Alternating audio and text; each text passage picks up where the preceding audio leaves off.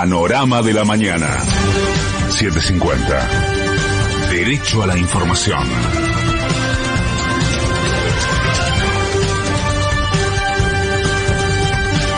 La hora 6, un minuto. En Buenos Aires la temperatura es de 18 grados 3 décimas. El cielo está nublado. Humedad 91%.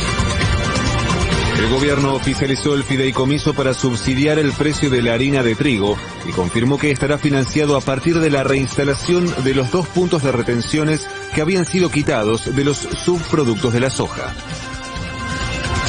El ministro de Agricultura, Julián Domínguez, aclaró que el fideicomiso no afecta a los productores de trigo ni de soja y que recae sobre 11 empresas del sector molinero. Hay que tener presente que estas empresas le pagan al productor con el descuento del 33%, es decir, el productor argentino ya le descuentan el 33% y ese diferencial fue una promoción para acelerar el proceso de industrialización. Por eso, estamos tocando a 11 empresas de las cuales 8 empresas de estas comercializan el 95% y estamos una contribución solidaria en un momento especial y excepcional que vive la humanidad.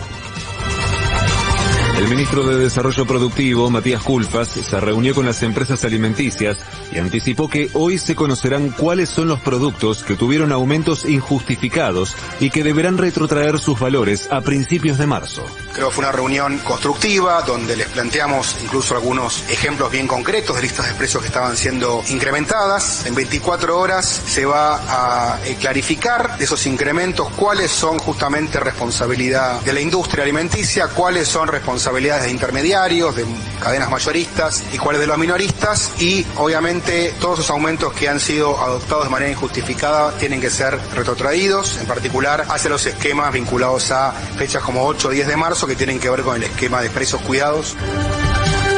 Martín Guzmán viajó a Francia para reestructurar los 2 mil millones de dólares de deuda con el Club de París que vencen el 31 de marzo. El Senado comienza hoy a debatir en comisión el proyecto para ampliar el Consejo de la Magistratura de 13 a 17 miembros. Cristina Fernández fue aceptada como querellante en la causa que investiga el ataque al Congreso.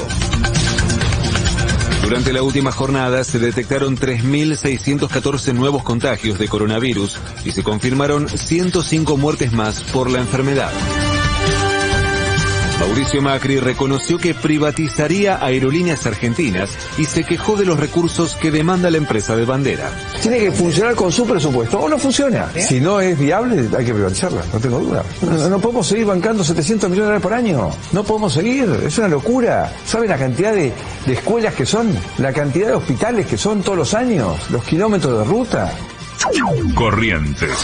Los productores yerbateros correntinos advierten que por los incendios y la sequía se perdió el 40% de la producción de la provincia y que podría haber faltante en el mercado local. Patria Grande. Jair Bolsonaro anticipó que busca que su compañero de fórmula para las elecciones sea su ministro de Defensa, el general Walter Sousa Braga. De afuera. El presidente de Ucrania, Volodymyr Zelensky, aseguró que quiere dialogar con Vladimir Putin, pero anticipó que cualquier acuerdo con Rusia será sometido a un referéndum. Ayer fueron evacuadas más de 8.000 personas de las ciudades ucranianas donde se registran combates. Pelota. Hoy en el cierre de la fecha 7, Atlético Tucumán recibirá a Central Córdoba a las 19 y 15 y a las 21 y 30 Godoy Cruz visitará a Talleres. Se esperan lluvias aisladas por la mañana y cielo mayormente nublado durante la tarde y la noche con una máxima de 23 grados. En este momento en Buenos Aires la temperatura es de 18 grados 3 décimas. El cielo está nublado, humedad 91%. Federico Martín. Panorama de la mañana. 750. Derecho a la información. 469 días. Pepín Rodríguez